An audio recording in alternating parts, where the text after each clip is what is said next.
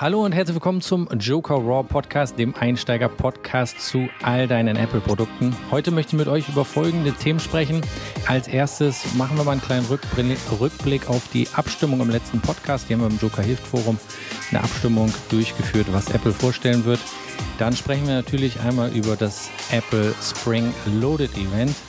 Und wir wollen auch darüber sprechen, was die neuen iMacs angeht und was mögliche Aufrüstung angeht, beziehungsweise auch ähm, wie sich die M1 Max in der Zukunft schlagen werden, wenn wir in die Vergangenheit gucken, wie haben sich die iMacs im Laufe der Zeit verändert, auch was die Größe angeht, was die Dicke angeht.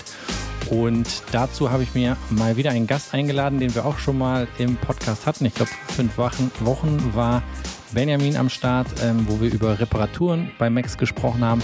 Benjamin, erst einmal herzlich willkommen zurück im Podcast. Wenn du magst, stell dich noch mal ganz kurz vor für alle, die vielleicht das erste Mal reinhören und dich noch nicht kennen. Wer bist du, was machst du, wo kommst du her? Jo, also herzlich äh, willkommen auch nochmal von mir und äh, vielen Dank, ähm, dass ich mal wieder dabei sein darf heute. Ähm, mhm. Ja, ich bin äh, schon eine Weile mit Joel zusammen äh, hier verbandelt. Wir machen geschäftsmäßig äh, viele Sachen zusammen, die äh, Mac-Aufrüstungen und äh, Reparaturen anbelangen. Ähm, das heißt, wenn ihr irgendwas in Richtung Hardware äh, bei Joel in Auftrag gebt, bin ich sehr wahrscheinlich irgendwie daran beteiligt ähm, und mache im Hintergrund eben alles, was dann wirklich ans Schrauben und Aufrüsten geht. Ja.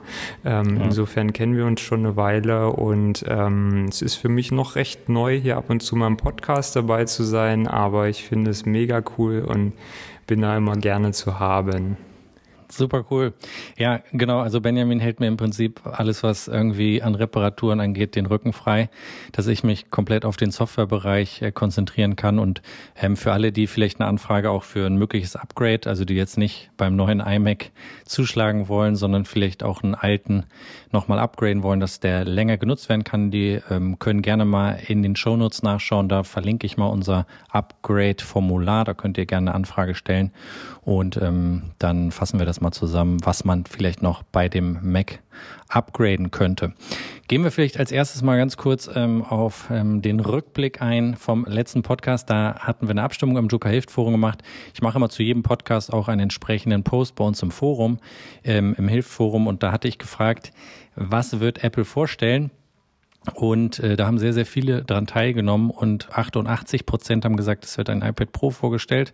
Damit wart ihr natürlich äh, sehr gut dabei. 69 Prozent haben allerdings auch geglaubt, dass es einen Apple Pencil 3 geben wird, den es in der Form nicht gab, aber der wahrscheinlich in der Zukunft kommen wird, weil es gab dazu ja auch schon entsprechende Leaks. Ähm, 69 Prozent haben mit iMacs gerechnet, auch das wurde bestätigt. Die AirTags bei 63 Prozent. Dann gab es äh, 42 Prozent auf das Magic Keyboard 2. Ist ja nicht ganz so gekommen. Es gibt das Ganze jetzt einmal in weißer Farbe und 34 Prozent haben mit AirPods 3 gerechnet. Die sind leider immer noch nicht da. iPad Mini ist genauso nicht da und 14 Prozent haben mit einem neuen Apple TV gerechnet und das wurde auch tatsächlich vorgestellt. Ähm, wir gehen in diesem Podcast ähm, auf alle Produkte, die vorgestellt wurden, natürlich ein. Ich gebe da auch noch so ein bisschen Einschätzung, wo es vielleicht Sinn macht, abzugraden und wo eher weniger, weil viele von den, oder sag ich mal, ein kleiner Teil, mittlerer Teil von den Produkten sind wirkliche Verbesserungen, ähm, aber da lohnt es sich nicht immer gleich, das Neueste zu kaufen. Das werden wir uns mal entspannt an, anschauen. Als erstes vielleicht einmal, was vorgestellt wurde. Das habt ihr sicherlich auch alle mitbekommen. AirTags, Apple TV 4K mit einer neuen Fernbedienung, die neuen iPad Pros mit 11 Zoll und 12,9 Zoll und natürlich die neuen iMacs, wo ich auch mit Benjamin ein bisschen drüber diskutieren möchte, weil ich glaube, wir da ein paar unterschiedliche Ansichten haben. Da bin ich sehr gespannt drauf. Ähm, das sparen wir uns aber natürlich für später auf. Ähm, erstmal vielleicht die Frage vorneweg, Benjamin, hast du das Event live angeschaut oder später und schaust du die überhaupt generell? Bist du da so, sage ich mal, wie ich, einer, der ein bisschen durchdreht und äh, sofort dabei sein will oder machst du das ähm, entspannt später? Äh, nee, ich bekomme tatsächlich äh, von Apple die entsprechenden E-Mails. Äh, also ich weiß, mhm. dass die Sachen stattfinden, aber meistens gucke ich es mir nicht live an, sondern dann irgendwie ein, Ta ein paar Tage später, wenn es passt oder so. Äh, mhm. beziehungsweise ähm, auch kommt es halt dann sehr darauf an, was man dann ein paar Stunden später schon so in den Sekundärmedien drüber liest. Und wenn mich da dann äh, was ganz besonders äh, fasziniert daran, dann ja. gucke ich natürlich gleich rein irgendwie. Ähm, aber ich bin jetzt nicht so, dass ich es mir ähm, im Vornherein schon vorbereite und den Termin frei halte und mich dann, äh, ich sag mal, mit äh, einer Cola und Chips da auf die Couch setze. Ja, also.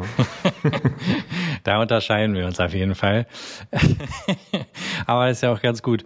Ähm, ich glaube, eine Sache vielleicht, wo wir vorneweg nochmal ähm, drüber sprechen sollten und ähm, was, glaube ich, auch generell bei Apple ja immer ein spannendes Thema ist, wo wir auch letztes Mal im Podcast schon drüber gesprochen haben. Im Übrigen, wer den Podcast nicht gehört hat zu den Reparaturen und Upgrades bei Mac, ähm, packe ich auch nochmal in die Shownotes. Ich weiß, ich sage immer, ich packe es in die Shownotes und mache es dann manchmal nicht, aber ich gelobe Besserung. Ich bin mir ziemlich sicher, dass dieses Mal alle Links äh, in den Shownotes sein, äh, sein werden. Deswegen seid mir bitte nicht böse, falls ich das mal in der Vergangenheit vergessen habe. Ähm, als erstes wollen wir einmal vielleicht über den Umweltschutz sprechen. Das klingt für viele wahrscheinlich erstmal langweilig und weit weg, ist aber natürlich ein super aktuelles Thema in allen Bereichen. Und auch hier muss man wieder sagen, dass ähm, die großen Unternehmen, also nicht alle, aber natürlich äh, viele, dort, finde ich, mit gutem Beispiel vorangehen und eine Transparenz schaffen, die man sich ähm, in der Politik oder auch in anderen Bereichen auf jeden Fall wünschen würde. Apple hat hierzu einen Fortschrittsbericht äh, vorgelegt wo sie bis 2030 die komplette Lieferkette, also nicht nur Apple intern, sondern auch die Zuliefererketten ähm, dazu bringen wollen, komplett klimaneutral äh, zu produzieren. Also das Design, Produktion, Lieferung, ähm, wie man es benutzt, Strom etc. und das Recycling soll quasi komplett von Apple äh, klimaneutral umgesetzt werden. Das sieht, ähm, ich habe das auch ein bisschen online so verfolgt, äh, sehr, sehr gut aus natürlich und äh, schafft eine absolute Transparenz, aber gleichzeitig ähm, gibt es auch immer wieder viele Reak ähm, Reaktionen darauf, wo Menschen sagen, ja, man sieht nur die Hälfte davon und eigentlich ist das überhaupt nicht gut.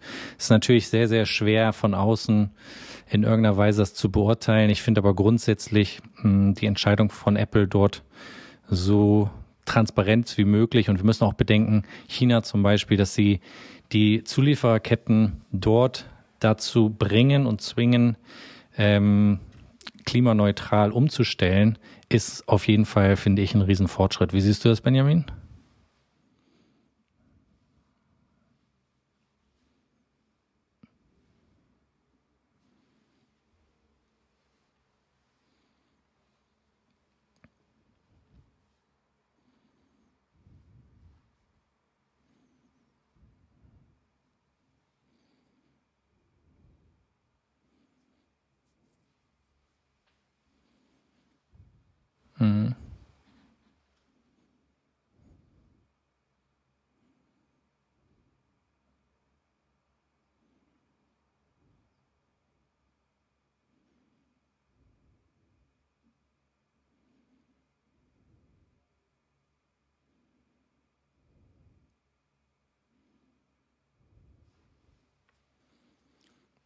Absolut. Also man muss dazu auch nochmal sagen, dass ähm, das finde ich auch immer sehr an der Person hängt. Ähm, also wenn, ich habe mir zum Beispiel die Biografie von Tim Cook angehört, immer unterwegs oder morgens irgendwie beim Fertigmachen. Das kann ich nur jedem empfehlen, weil das gibt eigentlich einen sehr, sehr schönen Einblick, wie sich das ähm, thematisch und strategisch von Steve Jobs zu Tim Cook sehr geändert hat. Also Tim Cook zum Beispiel ist auch immer wieder nach China geflogen, ähm, und hat sich dafür eingesetzt, dass die Bedingungen beispielsweise in ähm, der Produktion, da gab es ja auch immer wieder Berichte, wie das dazu geht, ähm, und sich A nicht nur dafür eingesetzt hat, sondern auch intern bei Apple äh, Stück für Stück das Ganze umgesetzt hat, dass entsprechende Löhne gezahlt werden, die natürlich immer noch ganz gering sind im Vergleich äh, zu Europa und ähm, der, an, der weiteren Welt.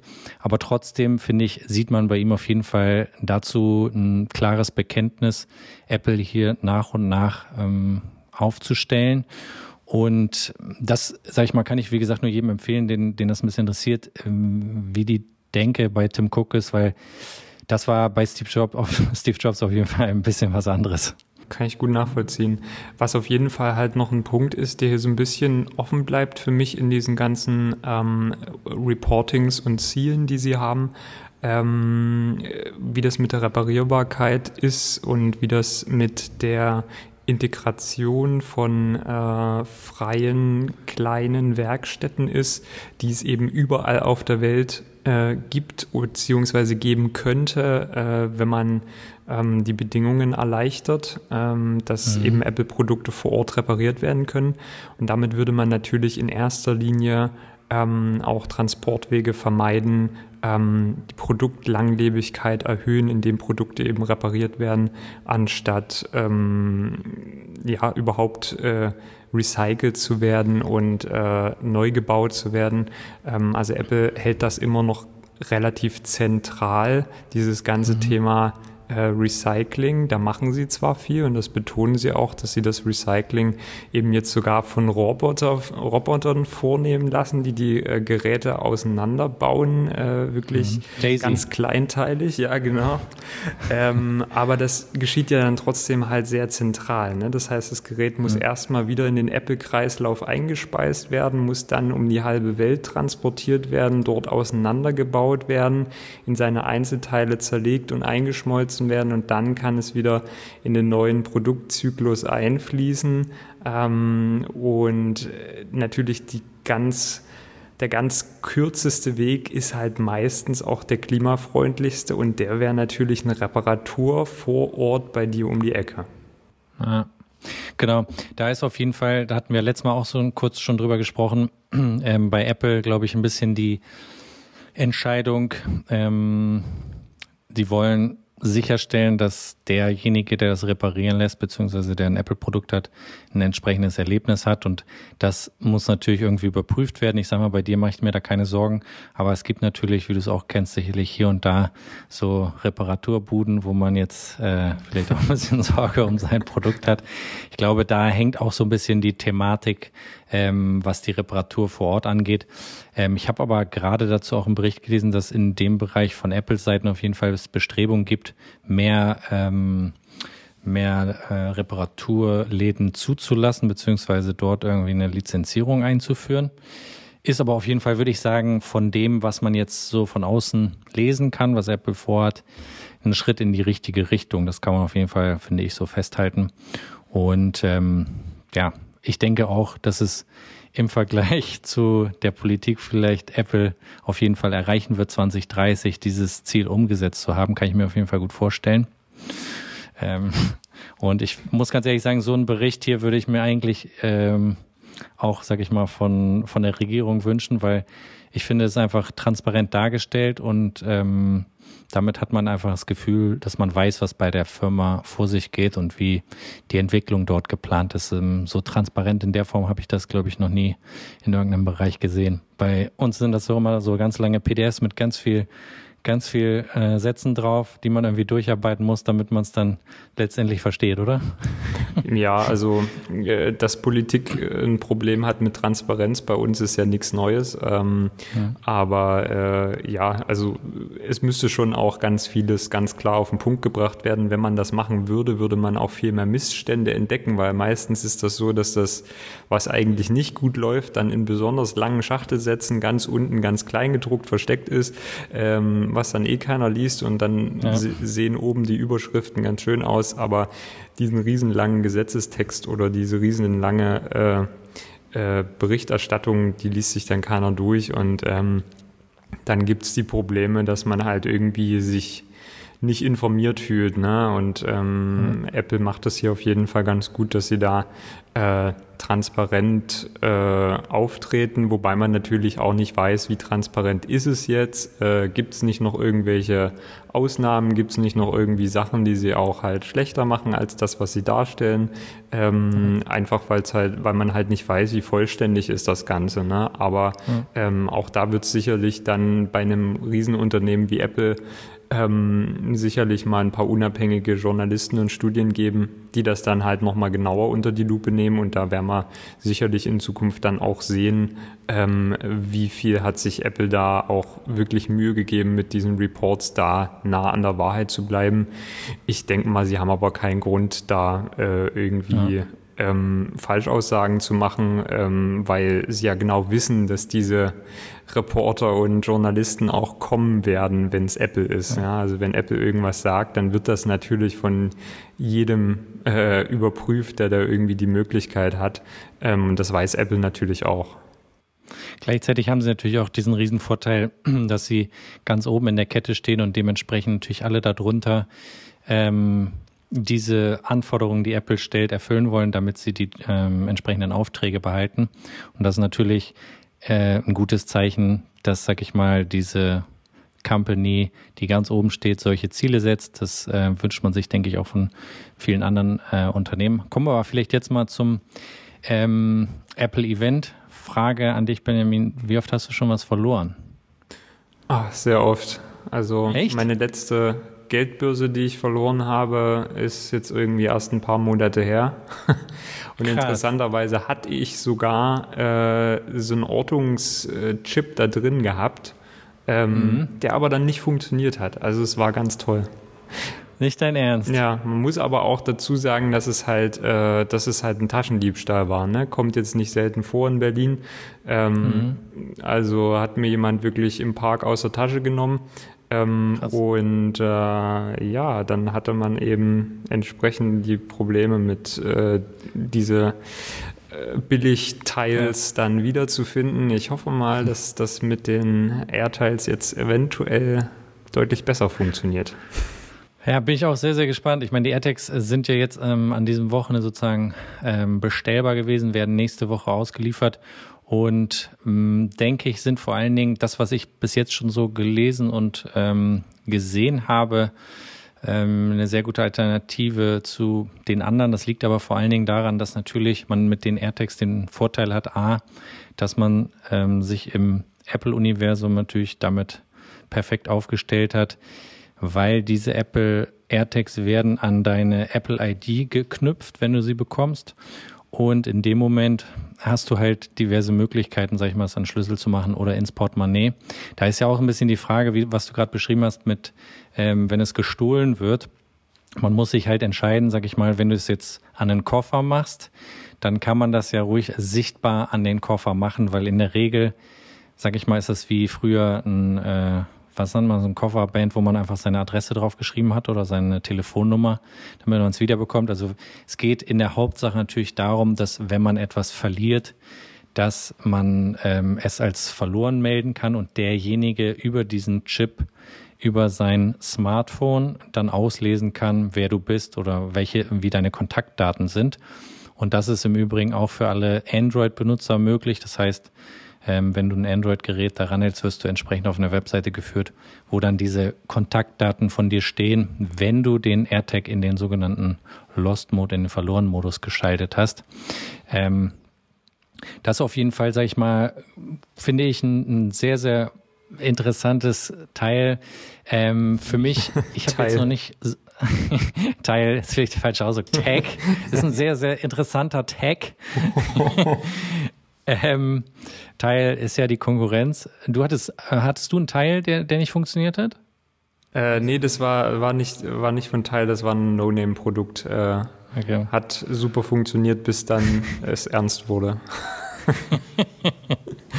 naja, ich meine, das andere ist halt, wenn man das zum Beispiel jetzt irgendwo dran macht und ähm, es wird dir gestohlen, kann derjenige natürlich dieses, diesen Tracker abmachen. Ne?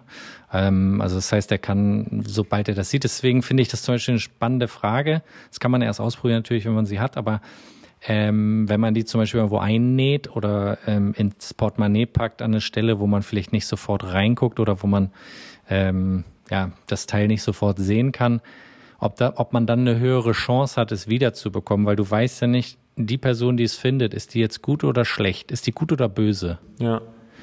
Und wenn die böse ist, dann haut die das Ding in die Tonne und äh, du ortest das dann im nächsten Mülleimer. Ja. Ähm, und im anderen Fall bekommst du es wieder. Also es ist kein Diebstahlschutz, das muss man auch ganz klar sagen, sondern es geht wirklich darum, das Ganze zu orten, ähm, wenn man es verloren hat und ähm, ja, jemanden gutmütigen findet, der sagt, hey, ich äh, melde mich mal bei Benjamin und gebe ihm sein Portemonnaie wieder, nachdem das, ich es ihm aus der Tasche gezogen habe. Das wäre nett gewesen, aber ja. ja. Na, das andere ist noch, was man vielleicht zu den AirTags auch sagen muss, weil mh, hm, viele ja auch gedacht haben, hey, sie können damit vielleicht irgendjemand ausstatten, den sie dann verfolgen können.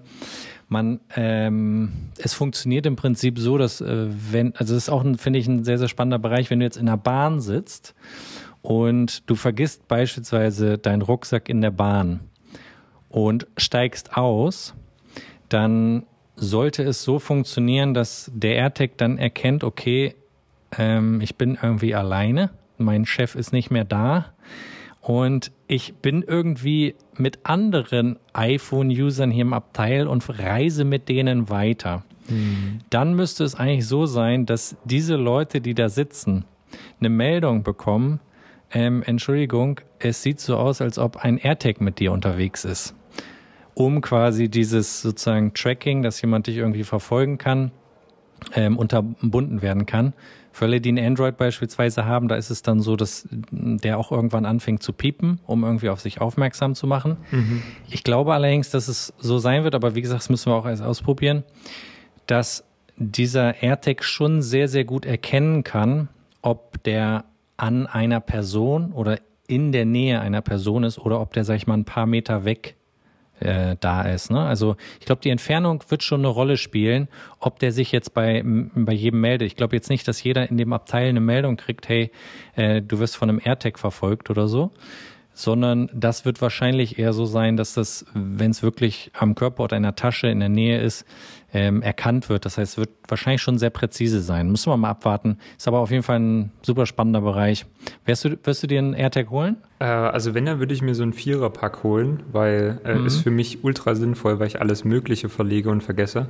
Ähm, mhm. Aber äh, ja, also ich muss ganz ehrlich sagen, ich finde sie noch sehr klobig. Also äh, mit 8 mm äh, Dicke, äh, glaube ich, ist, äh, sind die doch äh, für, für kleine Gegenstände halt doch äh, sehr schwierig zu, zu integrieren. Das muss ich mir noch ja. überlegen, für was ich sie dann verwenden kann. Na, ob das jetzt irgendwie für, ein, für einen Rucksack oder, oder wo, so. Wo würdest du die vier dran machen?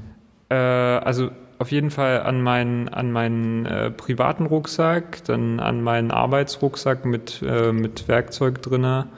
Ähm, dann wahrscheinlich an die Geldbörse, wobei ich mir da halt noch irgendwie was einfallen lassen muss, genau wie du schon gesagt hast, ob man da irgendwie eine kleine Tasche oder sowas dafür ähm, sich näht oder ähnliches. Mhm. Ähm, das muss ich mal gucken. Aber mhm. da bin ich ja auch genau der Bastelfreund für sowas. ähm, und ja. ja. mal gucken, noch einen irgendwie auf Reserve. Also Fahrrad vielleicht. Ja, Fahrrad ist, ist eine gute, ist eine gute Sache. Da muss man mal gucken ob man, ob man das dann irgendwie in den Sattel oder so ja. integriert bekommt, sodass es aber trotzdem den Bluetooth-Empfang nicht blockiert. Quasi. Okay, stimmt. Du? ja, ja, das ist ein guter Punkt. Ähm, Weil manche auch gestern das vor, äh, als wir gestern im Stream darüber diskutiert haben, haben manche gesagt, man nimmt einfach den Sattel ab und packt das irgendwie, lässt das da ins Rohr rein. Ich glaube auch, wie du schon gesagt hast, der wird da wahrscheinlich dann ja, genau. reinpassen. Genau. Ja. Aber unter den Sattel zum Beispiel, das ist ja vielleicht kein, kein schlechter Bereich und man kann ja auch die Hoffnung haben, dass so ein, so ein ähm, Mensch, der ein Rad klaut, jetzt nicht so groß darüber nachdenkt, ob das, ob da eine Ortung dran ist oder nicht, ne? Oder? Ja, noch, noch nicht vielleicht, aber ich glaube, das, also das ist schon sehr, schon sehr verbreitet, aber es kommt halt auch drauf an, wie dein Rad aussieht. Ne? Wenn das jetzt das mega neue Whatever Carbon Bike Klar. ist, ähm, dann werden die schon genau hinschauen, was da vielleicht alles dran und drin sein könnte. Aber wenn du jetzt irgendein 0815 Rad hast, ähm, dann äh, wird da wahrscheinlich der Dieb nicht unbedingt mit rechnen, dass du das jetzt riesig technisch ausgestattet hast. Ne? Ähm, ja. In den neuen äh, E-Bikes hier, ähm, ähm, da Move, ne? sind ne? ja auch schon, genau, da, Van Move, mhm. da sind ja auch schon, äh, ist ja die Ortung schon inbegriffen und äh, ich glaube, die sind sogar auch mit äh, Find My kompatibel. Ne? Ja, die haben ja die Lizenz, also sofern ich, ich habe mich schon mit denen ein bisschen auf Twitter angelegt, also nicht angelegt, aber ähm, ich habe ja im Dezember, glaube ich, mein OneMove äh, bekommen und die haben jetzt quasi, Apple hat ja erstmal so Dritthersteller sozusagen ähm, die Möglichkeit gegeben, dass sie auch diese Wo ist App mitbenutzen können. Und es werden alle Fahrräder von OneMove unterstützt, die ab dem 7. April gekauft wurden. Mhm. Ähm, ich habe aber extra nochmal mit unserem Entwickler Vincent, den habe ich richtig abgenervt. Ähm, vielen Dank nochmal, Vincent, für die Infos weil ich wissen wollte, ob die wirklich hardwaremäßig was umrüsten müssen, um quasi ähm, dieses, diese Wo ist-Funktionalität zur Verfügung zu stellen, oder ob das einfach nur, sag ich mal, eigentlich ein Software-Firmware-Upgrade ist. Und äh, er hat mir im Prinzip bestätigt, dass es eigentlich nur ein Firmware-Upgrade ist und dass er davon ausgeht, und das kann ich mir auch gut vorstellen, Apple will natürlich Lizenzgebühren haben, wenn du diese Wo ist-App mit verwenden darfst. Und wenn die jetzt quasi Lizenzen einkaufen müssen für alle bestehenden Fahrräder, die sie schon auf dem Markt haben, wird das natürlich eine kostspielige Geschichte. Mhm. Deswegen führen sie es sozusagen nur mit den neuen an, was natürlich super schade ist. Aber es ist ein bisschen wie auch manchmal bei Mobilfunkanbietern. Die neuen Kunden kriegen immer richtig geile Deals und die, die schon zehn Jahre da sind, gucken ein bisschen in die Röhre. Ähm, aber das ist, finde ich, auch im Übrigen bei OneMove gibt es auch einen sehr, sehr coolen YouTube-Kanal für alle, die es so ein bisschen interessiert. Das ist hier in Berlin so ein, gibt's von OneMove so äh, Mitarbeiter, die fahren in Berlin rum und suchen nach verlorenen Fahrrädern oder geklauten Fahrrädern, weil die ja auch sozusagen ähm, zu Orten sind. Und das ist immer sehr, sehr interessant, weil die laufen da mit so einem riesen komischen Empfängergerät rum in den Altbauten und sagen dann, hinter dieser Tür muss das Fahrrad sein. Und äh, es ist auf jeden Fall sehr, mal sehr, sehr cool anzuschauen. Äh, wenn ich es schaffe, packe ich auch euch diesen Link in die Beschreibung. Oh, es wären schon sehr, sehr, sehr viele Links. Ich habe Angst. Ähm, ist aber, also ich finde das Produkt auf jeden Fall, er hat auf jeden Fall Potenzial, weil Benjamin zum Beispiel, wenn, es können ja auch Leute sozusagen uns Macs zuschicken, ne? Mhm. Theoretisch, wenn man jetzt, sag ich mal, oder mh, mm, du schickst, ich sag mal, mit dem AirTag hin und her schicken jetzt beim, bei einem Kunden macht vielleicht weniger Sinn, aber man könnte ja theoretisch, wenn man sein, sein Paket verschickt, und das müsste man auch mal ausprobieren, kann man ja den sofort in den Lost Mode setzen und kann dann im Prinzip verfolgen, wo das Paket geblieben ist, falls es verloren gehen sollte. Mhm. Also es gibt auf jeden Fall viele interessante, also ich hatte gestern auch im, im Stream schon ähm, eine Idee, die ich nicht schlecht fand, wenn man jetzt beispielsweise nach der Pandemie oder so mal wieder einen Kaffee trinken gehen kann und irgendwie ist es nett und so weiter und man sieht eine Person, die man irgendwie interessant findet dann hat man jetzt mit einem AirTag die Möglichkeit, ganz unauffällig irgendwas liegen zu lassen, danach das Ganze in den Lost Mode zu setzen und dann ruft ein die Person, in die man sich vielleicht verliebt hat, dann an. Man muss sie nicht mal selber anrufen. Es ist ein Investment von 35 Euro, Benjamin. Wie findest du meine Idee? ja, also. gut. Also äh, du musst natürlich, äh, du hast dann gleich den ersten Test mit dabei, ne, ob die Person halt irgendwie nett ist und dir ja. tatsächlich dein Gerät wiederbringen will oder ob sie halt scheiße ist und das ähm, entweder einfach liegen lässt oder halt es äh, tatsächlich irgendwie versucht zu klauen. du, Du musst da vielleicht irgendwas, was, sag ich mal, Unwichtiges dran machen. Das Investment sind quasi ein AirTag. Ja. Und du kriegst natürlich auch noch eine andere wichtige Mitteilung. Für uns Techies ist natürlich auch wichtig. Du kriegst gleich die Mitteilung, ob sie ein NFC-fähiges Smartphone hat. Das ist natürlich Wenn sie die, das nicht hat. die wichtigste Voraussetzung. Ja. ja. Ich sag mal so, es auf beiden Seiten. Ich meine, es kann natürlich auch interessant sein, wenn die Person noch ein Nokia 3210 hat. Da würde ich auch sagen, eigentlich cool Aber auf der anderen Seite könnte das natürlich auch, ähm, ja, nichts Positives bedeuten. Das muss jeder für sich selbst entscheiden. Ich glaube, hier gibt es noch richtig viele äh, spannende Einsatzmöglichkeiten für die AirTags. Äh, mit 35 Euro für ein und 119 für vier finde ich es auch einen, einen fairen Preis. Was sagst du dazu, dass die eine Batterie einsetzen können anstatt einem Akku, äh, der, dass kein Akku verwendet wird? Ja, ist super. Also zum ersten Mal, dass Apple irgendwie ein Gerät in der Größe äh, macht, wo, wo irgendwie kein E-Waste draus wird, wenn da mal irgendwie was kaputt ist, weil du das Ding echt gut öffnen kannst. Also mhm. insofern, äh, das hätte ich nicht unbedingt erwartet, weil äh, Standard bei solchen kleinen Geräten ist wirklich, das alles komplett zu verschweißen und zu verpressen. Und ähm, hier haben sie halt wirklich einen, Mechanismus eingebaut, der, den man selber öffnen kann und auch von Apple offiziell dazu gedacht ist, selber die Batterie zu wechseln.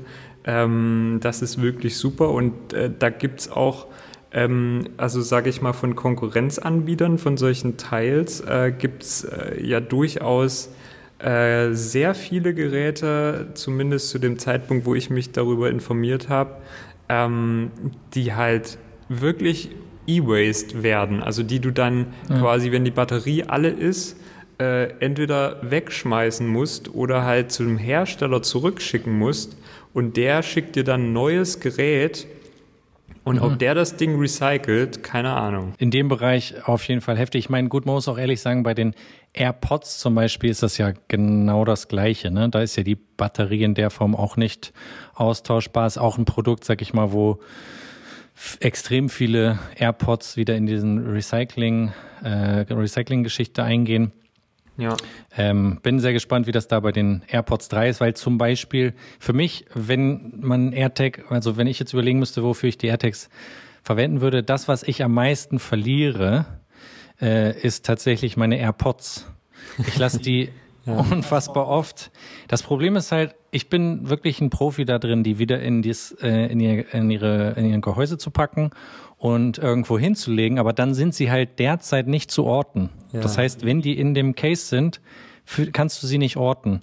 Aber und, das sollte ähm, doch als nächstes kommen, oder? Ja, 100 Prozent. Das müsste eigentlich als nächstes kommen. Ja. Aber ich werde trotzdem, wenn jetzt die AirTags kommen, ähm, habe ich mir überlegt, werde ich ein äh, sehr, sehr schönes Foto machen, wo ich meine AirPods mit einem AirTag und so einem Packpapier zusammenbinde. Dann habe ich zumindest die Möglichkeit, die wiederzufinden. Aktuell sind sie tatsächlich verloren gegangen beim Gassi gehen. Vermutlich, mhm. weil ich konnte feststellen, dass sie so, sag ich mal, sieben Minuten bevor ich zu Hause war, da wurden sie gesagt, hier hast du die verloren. Mhm. Aber ich habe mich erinnert, dass ich dort in dem Moment die äh, AirPods in das Case gepackt habe. Das heißt, mhm.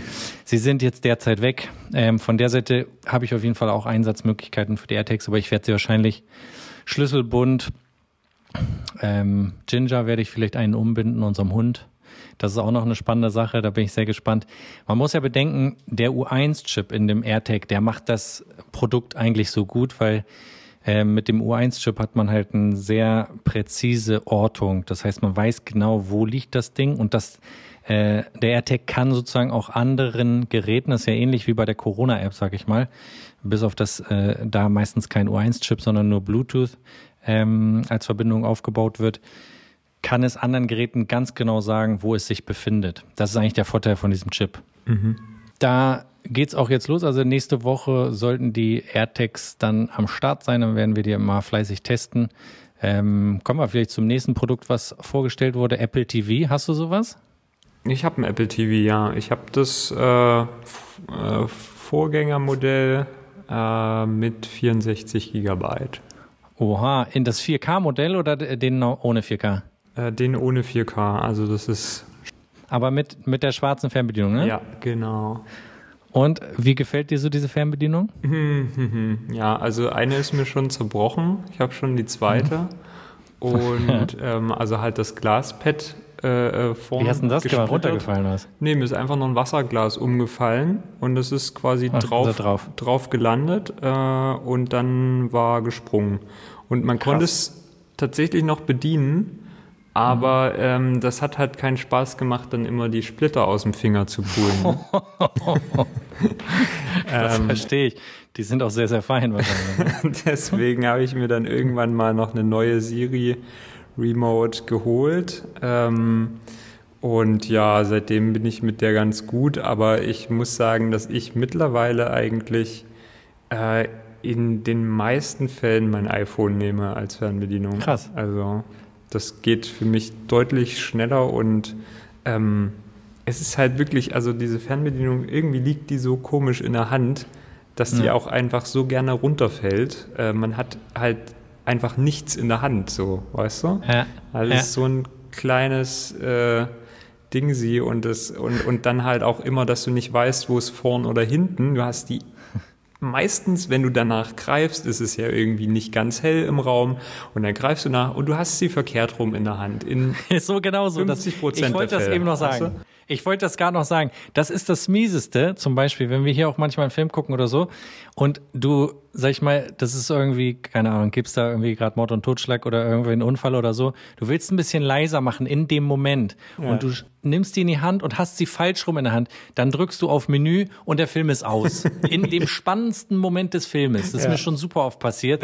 Oder du sitzt entspannt auf dem Sofa, guckst einen Film und die Fernbedienung ist dir, sag ich mal, so unters Bein gerutscht. Auf einmal macht und du bist irgendwie kurz vorm Ende des Films, weil du auf diese Glasoberfläche gekommen bist und der einfach vorgespult hat. Ja. Also ich würde auch sagen, die, die Fernbedienung ist ein bisschen so, also die ist sehr filigran, ja. sehr empfindlich. Es ist, ist eine sehr sensible Fernbedienung, muss man sagen.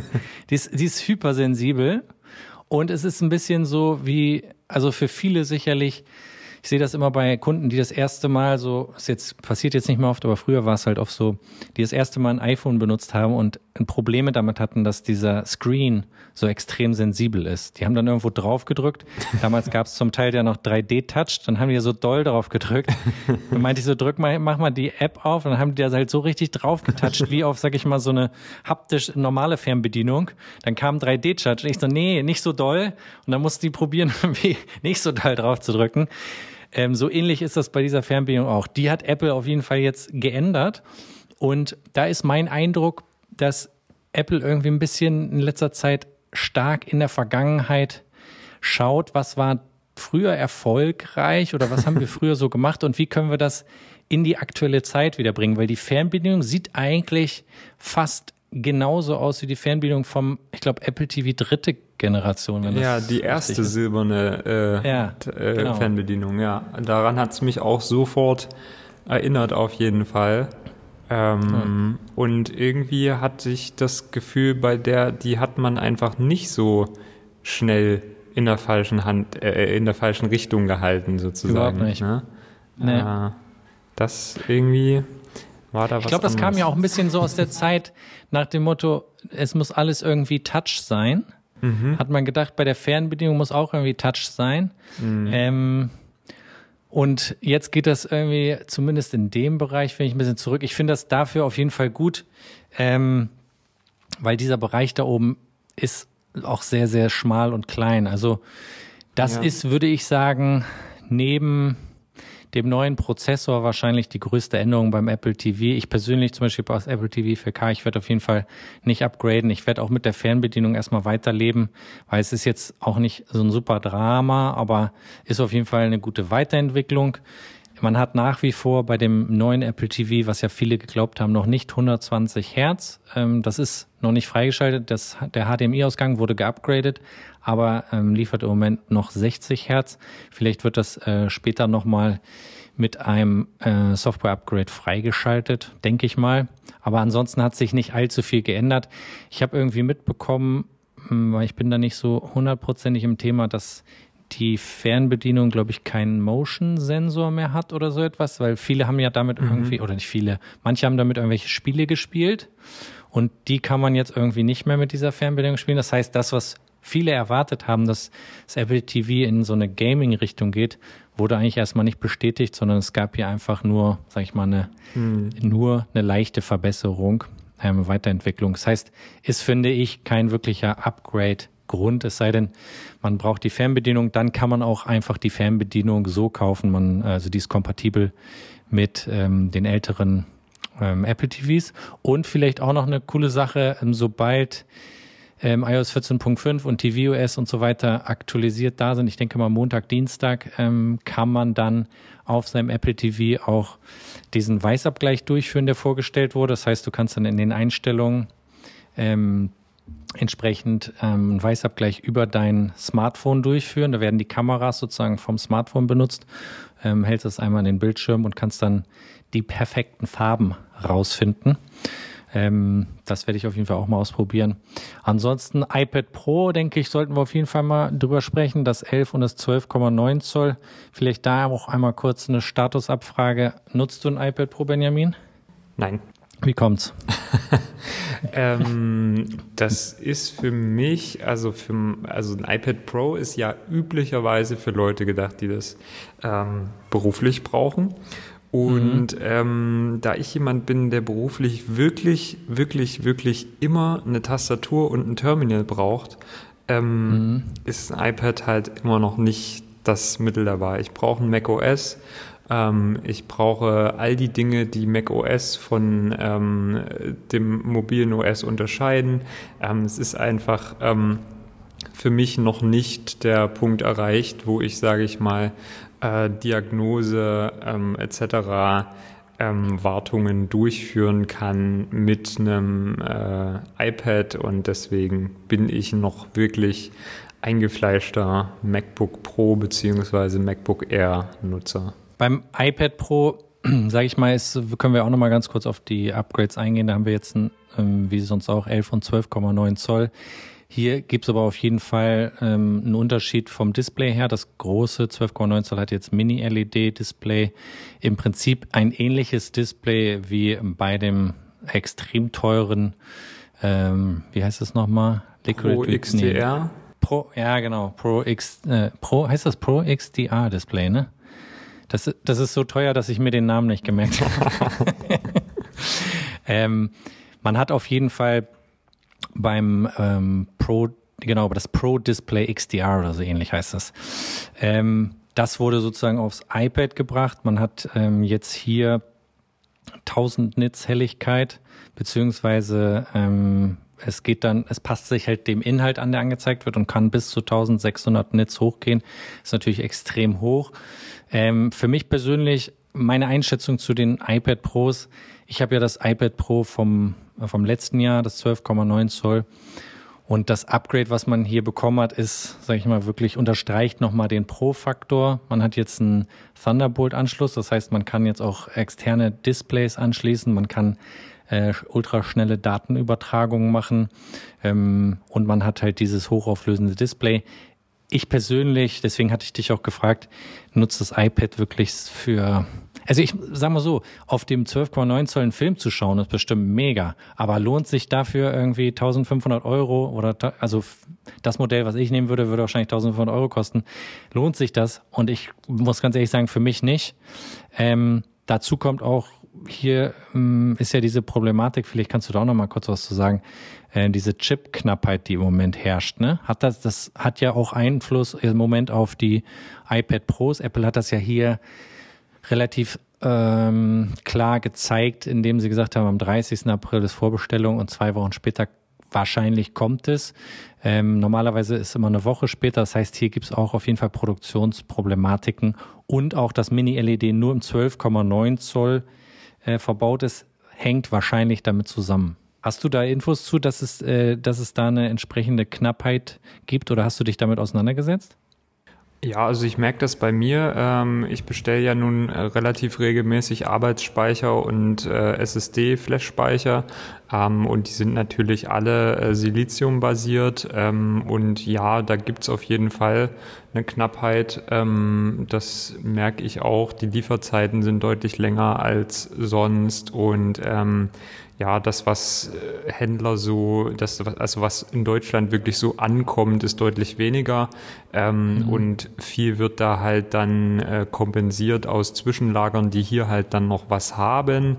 Aber wenn dann von einer Sache nicht mehr hier wirklich Vorrat da ist, dann wartest du teilweise echt lange, ehe da Nachschub kommt. Und es gibt irgendwie verschiedenste Theorien, woran das gerade liegt. Äh, einerseits ähm, irgendwie durch Corona sind halt ähm, die Import-Export-Beschränkungen deutlich schärfer, weil das ja teilweise durch eben viele Länder durch muss, weil dann da irgendwo eine Zwischenlandung erfolgt oder so. Ähm, und andererseits ähm, ist es halt auch einfach so, dass gerade äh, ein krasser Boom existiert, was Bitcoin angeht. Und äh, mhm. ich weiß nicht, ob ihr das so bisschen auf dem Schirm habt, aber die Leute, die Bitcoins äh, herstellen, die nutzen dazu ein so, also sogenanntes Mining, was eben der Vorgang ist, äh, Bitcoins zu schürfen. Ähm, mhm. Und das passiert auf äh, handelsüblichen Grafikkarten. Und deswegen ähm, ist der Markt an Grafikchips zum Beispiel halt komplett ausgekauft zurzeit, weil ähm, seit Ende letzten Jahres der Bitcoin-Kurs sich in unerreichte Höhen geschwungen hat. Also um die 50.000 Euro liegt es zurzeit. Und äh, das sind natürlich ähm, also das ist ja, enorm klar. Geld, was man da verdienen kann. Und ja. ja. das sorgt natürlich dafür, dass sich das für ganz viele Leute lohnt, sich dann eine Grafikkarte zu holen und damit Bitcoins zu meinen, weil das ordentlich Geld einbringt. Ne? Ja, das habe ich gar nicht auf dem Schirm gehabt, aber das äh, macht ja auf, auf jeden Fall Sinn oder erklärt sicherlich ein Teil von dem, dass es hier eine entsprechende Verzögerung ähm, gibt. Mhm. Was das iPad Pro sonst noch angeht, sage ich mal, für beide iPad Pros wie gesagt, ich würde jetzt sagen, wenn man eine Generation davor oder vielleicht auch zwei hat, muss man nicht zwingend upgraden, es sei denn, man hat wirklich äh, pro Ambition, also man arbeitet irgendwie mit Grafik extrem viel oder hat seinen Workflow, der entsprechend Geschwindigkeit braucht, weil die größten Änderungen beim iPad Pro finde ich auch einen sehr spannenden Move von Apple, dass sie ähm, im iPad Pro jetzt ein, äh, auch den M1-Chip verbaut haben, den wir auch schon im MacBook Air haben. Mhm. Hast du dafür eine Vermutung, warum sie da nicht äh, mit ihrem A12Z oder dem folgenden Chip weitermachen? Ja, ich glaube ehrlich gesagt, dass der, dass der M1-Chip eigentlich ähm, sogar eher dafür gedacht ist, ähm, in einem iPad eingesetzt zu werden ähm, und dass die Macs eigentlich eher so den jetzt mitgenommen haben. Das ist meine ganz steile Vermutung. Mhm. äh, also, äh, also sagt mir gern, warum das nicht zutrifft, aber ich glaube halt, ähm, dass sie den M1-Chip eigentlich ursprünglich ähm, eher auch für mobile Geräte entwickelt haben und äh, vielleicht eben genau fürs iPad und dass die Macs den jetzt einfach mitbekommen bekommen haben, weil sie gerade ähm, wieder dran waren, veröffentlicht zu werden. Ähm, mhm. Und dass das iPad aber jetzt sozusagen eigentlich das, äh, das letztendliche Ziel war, was jetzt abgearbeitet wurde, und dass die nächste Generation Macs dann hoffentlich äh, einen neueren Chip bekommen, der wirklich nochmal deutlich mehr auch auf äh, Desktop-Computer-Anforderungen ja. ausgelegt ist, weil beispielsweise zwei Thunderbolt 3 Channels finde ich extrem dürftig für einen Computer in heutiger Zeit. Ja. Es ist eine gut, äh, sehr, sehr interessante Vermutung, weil das kann ich mir auch, ähm, wenn du es so erklärst, sehr gut vorstellen, dass sie, sag ich mal, die Timeline, die sie festgelegt haben für die Produktion der Chips, wo sie gesagt haben, die, sag ich mal, Einsteigergeräte bei den MacBooks, die können wir damit auch gleich sozusagen abdecken, müssen dafür nicht extra produzieren. Und später kommen wir dann zu den, sage ich mal, schnelleren Maschinen, die mehr Performance brauchen. Und dort wird dann ähm, nochmal ein entsprechender extra Chip konzipiert auf Basis dieses Chips. Mhm. Das mm, macht auf jeden Fall Sinn und es vereinfacht natürlich auch viele softwarebasierte ähm, Übereinstimmung sowohl beim, mhm. bei den iOS-Geräten wie auch bei den macOS-Geräten. Ne? Ja, na klar, vor allen Dingen halt Sicherheitssachen. Ne? Also äh, so irgendwelche Sicherheitslücken da drin ähm, ausmerzen war ja bisher immer eine Heidenarbeit, weil du eigentlich für, für jeden Mac das dann nochmal extra machen musstest, weil jeder einen anderen Chipsatz hat und äh, so weiter. Na? Und, mhm. und hier hast du dann jetzt eine Plattform und dann kannst du halt ruckzuck, wenn da irgendein Sicherheitsleck entdeckt wird, ähm, kannst du das halt über deine gesamte Produktpalette ausrollen, weil du mhm. überall die gleiche Architektur drin hast eigentlich. Ne? Ja. Und gleichzeitig hast du auch, wenn es eine Sicherheitslücke gibt, überall eine Lücke, ne? ja. Je nachdem, wie man es anguckt.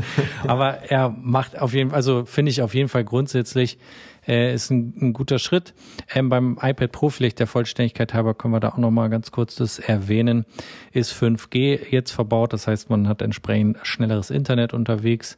Ähm, Apple hat sowas eingeführt wie Center Stage. Das ist zusammen mit der neuen ähm, Ultraweitwinkelkamera, die beispielsweise dann, wenn man äh, FaceTime-Anrufe macht, die Kamera entsprechend auf weiter stellt, wenn zwei Personen zu sehen sind oder wenn man nicht ganz in der Mitte ist, ähm, bewegt sich sozusagen die Kamera, stellt sich so ein, dass die Person, die gerade spricht, in der Mitte des Bildes zu sehen ist. Das heißt, passt das automatisch ein bisschen an, setzt vielleicht noch einen Schön Schönheitsfilter drüber und dann passt das. Nein, wahrscheinlich nicht, aber das wäre wahrscheinlich der nächste Schritt. Ähm, man kann bis zu zwei Terabyte an Speicher verbauen und es sind jetzt auch 16 Gigabyte in dem iPad Pro. Ich glaube, es ist, nee, das war beim iPad Pro davor, waren es, glaube ich, nur 8 Gigabyte, aber ich bin mir nicht hundertprozentig sicher. Fakt ist auf jeden Fall, eigentlich müsste doch das iPad Pro mit dem Chip und mit 16 Gigabyte Final Cut und Logic Pro verarbeiten können, oder? Ja, locker. Also ich meine, es ist, es ist, äh, siehst du ja genau an diesen Specs, äh, siehst du ja, dass es exakt die gleiche Plattform ist. Du kannst exakt ähm, die gleiche Ausstattung wählen, äh, wie du fürs MacBook Air und fürs MacBook Pro wählen kannst. Ähm, mhm. Bis darauf, dass sieben Kerne nicht äh, zur Wahl stehen, sondern immer gleich acht. Ähm, mhm. Und insofern, ähm, ja, das ist, das ist eben jetzt gerade die Plattform, die der M1 bietet und die ähm, hat sich Apple gedacht, ja, warum reizen wir die nicht auch aus? Ne? Also daran finde ich, äh, sieht man eben, dass, die, dass das mit dem iPad jetzt hier irgendwie die letzte Station ist, wo der M1 hin soll, weil er in dem iPad eben auch voll ausgenutzt wird. Ne? Also es werden die vollen 16 Gigabyte angeboten und es werden auch die vollen 2 Terabyte angeboten.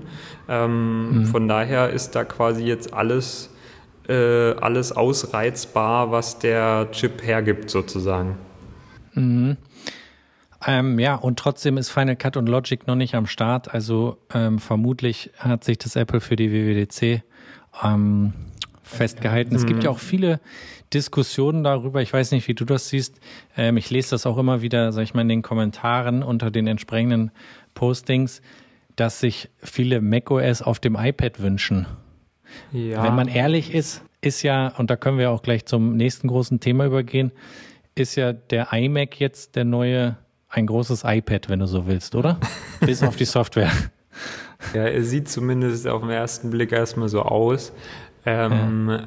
Ja, also äh, klar, macOS auf dem, auf dem iPad oder, oder iOS auf dem Mac äh, und überall gibt's irgendwie so halbgare Lösungen dafür. Ja. Äh, siehe Sidecar oder dass du die Apps vom iPad eben auf dem Mac bedienen kannst und solche Sachen. Ähm, also man merkt schon, dass da von User-Seite auf jeden Fall großes Interesse da ist. Allerdings finde ich die Herangehensweise ähm, zurzeit noch nicht besonders Apple-like. Also, dass sie von allen mhm. Seiten so äh, hier ein bisschen Verbindung und da ein bisschen Verbindung machen, ist eigentlich nicht so das, was ich von Apple gewöhnt bin. Ich würde mir eher äh, wünschen, dass sie eine ganz klare Linie fahren und ähm, das kommt wahrscheinlich auch irgendwann, denke ich mal, ja. ähm, dass ja. es wirklich einfach nur noch ein OS gibt, ja, also bis auf vielleicht WatchOS oder so, aber ähm, also dass, dass wirklich die, ähm, die, die OS-Plattform irgendwann die gleiche wird ähm, auf den iPads wie auch auf den Macs, ähm, um da wirklich dann völlig frei zu sein, welches Gerät ich gerade verwenden möchte. Ja. Ja, ich bin echt sehr, sehr gespannt, was das Ganze angeht, weil ähm, Apple verneint das ja im Moment und sagt, sie haben kein, keinerlei Interesse daran. Trotzdem gab es ja auch immer wieder schon Gerüchte darüber, dass sie ähm, an diesem Projekt Marzipan, dass irgendwie diese beiden Systeme zusammenbringen wollen. Und ähm, es ist immer so, dass vieles verneint wird und irgendwann findest du die Systeme dann doch zusammen. ja. Das ist auf jeden Fall spannend zu beobachten. Ich persönlich, ich hätte ein bisschen die Sorge, weil ich finde mich, also wenn ich auf dem iPad arbeite, fühle ich mich schon ein bisschen eingeschränkt in der, in der Art und Weise und in der Funktionalität, wenn ich arbeiten möchte. Da finde ich am Mac nach wie vor hat man die meisten Möglichkeiten und kann am produktivsten sein. Und das wäre ein bisschen meine Sorge, wenn die zusammenrücken, diese Systeme, dass vielleicht so ein bisschen was von der, von der Produktivität ähm, die man vorher hatte, verloren geht. Wie gesagt, Apple sagt im Moment, dass sie das 0,0 planen. Ähm, aber das wird auf jeden Fall die Zukunft zeigen. Jetzt können wir vielleicht mal zu den iMacs kommen und ähm, ja, beschilder doch mal dein, deinen ersten Eindruck, Benjamin, als du die neuen iMacs gesehen hast. Soll ich wirklich? Also ja, bitte. Mein, mein erster Eindruck war wirklich ähm, Moment. Bin ich bin ich auf der richtigen URL gelandet oder habe ich irgendwas, habe ich irgendwas Falsches eingetippt? Weil ähm, mein erster Eindruck war nicht, das sieht aus wie ein Apple-Gerät. Das sieht aus wie ein Microsoft-Gerät. Ganz ehrlich, das äh, ist vielleicht eine, eine sehr düstere Aussage für diesen Podcast. Ähm, aber ähm, das, war, das war so der erste Gedanke, der mir tatsächlich durch den Kopf schoss, so diese Surface-Laptops. Ähm, mhm die haben doch irgendwie erstaunliche Ähnlichkeit so vom, vom Design her äh, mit den neuen iMacs. Ähm, mhm. Aber keine Ahnung, wo das, äh, wo das herkommt. Das war nur sozusagen mein komplett subjektives Empfinden. Von den, von den, Farben her oder vom, vom, vom Look? Von der Form her, also dieses, mhm. ähm, dieses, äh, sag ich mal, äh, sehr sehr geradlinige und nur in eine Dimension abgerundete Design, was wir natürlich auch von Apple schon, schon kennen. Äh, das ist mhm. ja quasi das Design, was schon seit äh, iPhone 4 irgendwie da ist, glaube ich. Ne? Ähm, mhm. Und äh, aber was mich halt, was mich halt irgendwie gleich so äh, rausgebracht hat aus der Apple-Design-Linie war erstens irgendwie diese, die Pastellfarben in Verbindung mit dieser, diesem wirklich riesigen Kinn. Mhm. Äh, um jetzt gleich mal das Reizwort in den Raum zu werfen. Ja. Ähm, und dass da eben nichts drauf ist auf diesem Kinn, sondern dass das, das einfach leer gelassen ist. Ähm, naja, was heißt gestört, sondern das war halt irgendwie was, was mich so an, diese, an dieses Microsoft-Design erinnert hat. Ach so. Ähm, der hat der Apfel gefehlt. Ja, du wolltest mir, vom Apfel beißen. Ja, mir, mir hat da wirklich der Apfel gefehlt. Äh, den kannst du ja jetzt, den kriegst du ja mitgeliefert.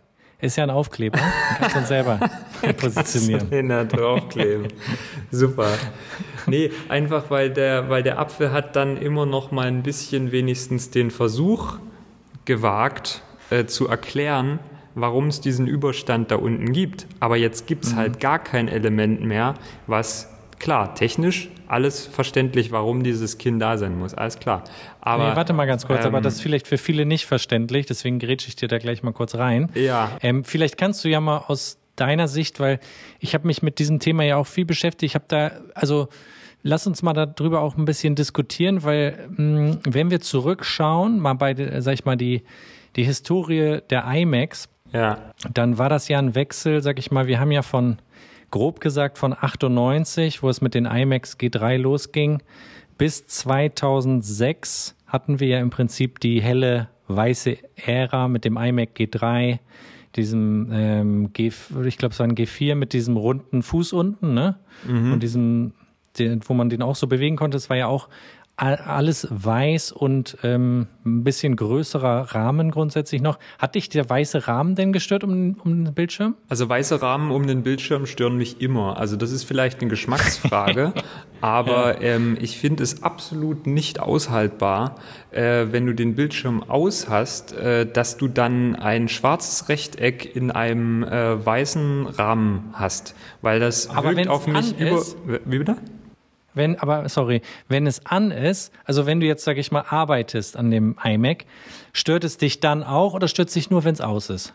Äh, also wenn es an ist, stört es mich, glaube ich, persönlich nicht. Ich, hab, ich wüsste jetzt nicht, wann ich mal an einem weiß eingerahmten Monitor gearbeitet habe, aber ich kann mir einfach nicht vorstellen, dass es mich groß stören würde. Allerdings äh, wird dir jeder der äh, professionell in der Farbkorrektur arbeitet oder professionelle mhm. Fotografen sagen, das geht nicht. Du kannst äh, Farben nicht ordentlich beurteilen, wenn da um das Bild ein weißer Rahmen ringsrum ist. Das hat also wirklich eine äh, Bewandtnis bei der äh, Beurteilung ähm, des Weißabgleichs. Ähm, ja. Deswegen wirst du nie ein ISO-Display finden, was äh, einen, einen, weißen Rahmen direkt am Bildschirm äh, ringsrum hat, weil das eben für, für Profis wirklich wichtig ist, dass das ähm, schwarz ist ringsrum. Allerdings muss man halt sagen, ja. okay, ähm, dass der iMac jetzt, äh, der quasi der Nachfolger des 21.5ers ist, ähm, ist ja sehr wahrscheinlich jetzt auch nicht von der Zielgruppe her für absolute Profis gedacht. Ja, der ist eher ja. als, als Familien-iMac, als Studenten-iMac so ähm, oder was für die Küche oder ja. so gedacht halt, wo mal irgendwie jeder dran arbeitet, der in der Familie gerade mal irgendwas Kleines zu tun oder zu recherchieren hat aber ähm, der wird jetzt wahrscheinlich nicht so die High-End-Zielgruppe haben. Von daher verstehe ich, dass das da nicht so die Rolle gespielt hat. Aber wie gesagt, es war einfach nur eine Geschmackssache für mich, dass ich das mit diesem ausgeschalteten Zustand da nicht so leiden kann. Aber ja. ja.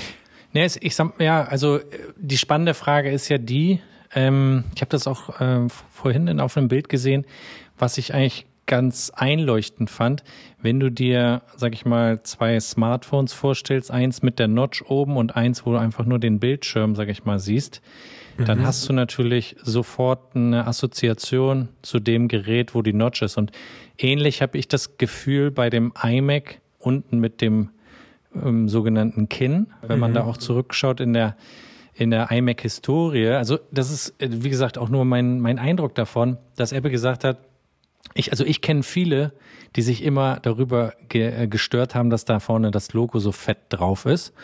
Und wenn man den, also wenn du jetzt vorstellst, der Bildschirm hätte kein Kinn mehr da unten, ja. würdest du dann noch ein Apple-Produkt, wenn du jetzt in irgendein Büro kommst oder so, würdest du es noch als Apple-Produkt wahrnehmen oder würdest du erstmal hingehen und sagen, ist das vielleicht auch ein LG oder ein Samsung? Ähm, also ich glaube, es kommt aus so einer Ecke. Ja, Kannst das ist, nachvollziehen? Dass es auf jeden Fall äh, quasi dadurch ähm, einprägsamer wird und, und wieder oder quasi äh, die, die Marke iMac fortführt, das kann ich mir schon, ähm, das kann ich, das ist einleuchtend für mich.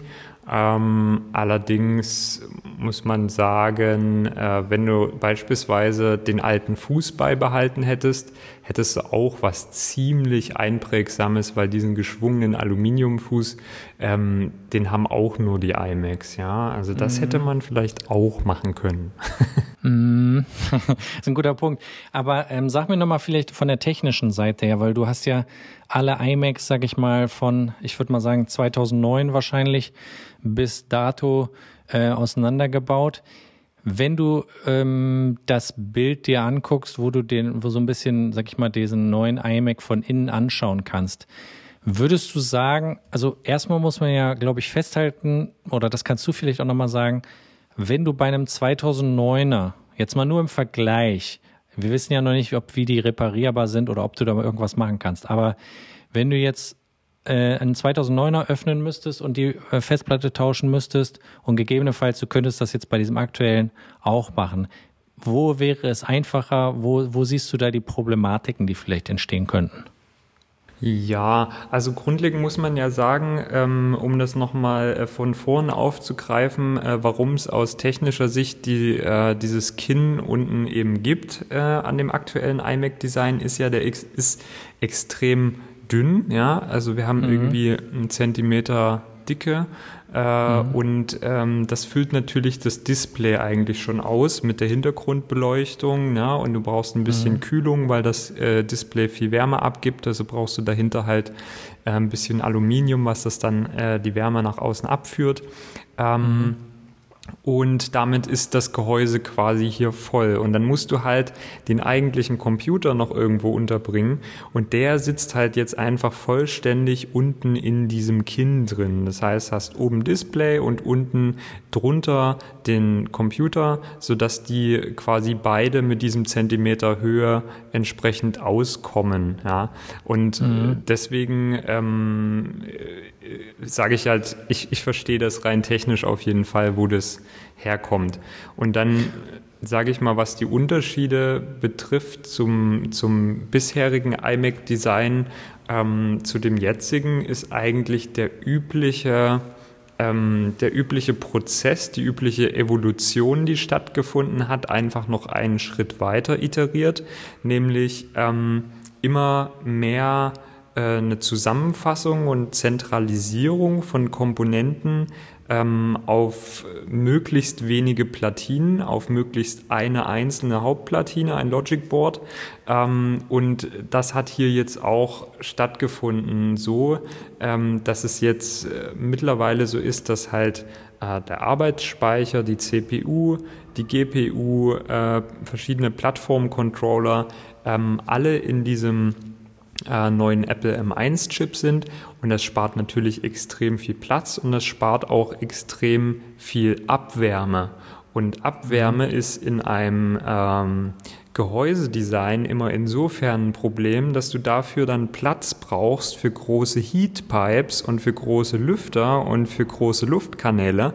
Und wenn du weniger Abwärme hast, kannst du natürlich das ganze Design dann runterbrechen, äh, indem du sagst, okay, ich brauche hier nur noch deutlich kleinere Lüfter ähm, mhm. und komme mit einem deutlich kleineren Luftstrom aus, weil eben weniger Abwärme produziert wird. Und genau das ist hier passiert.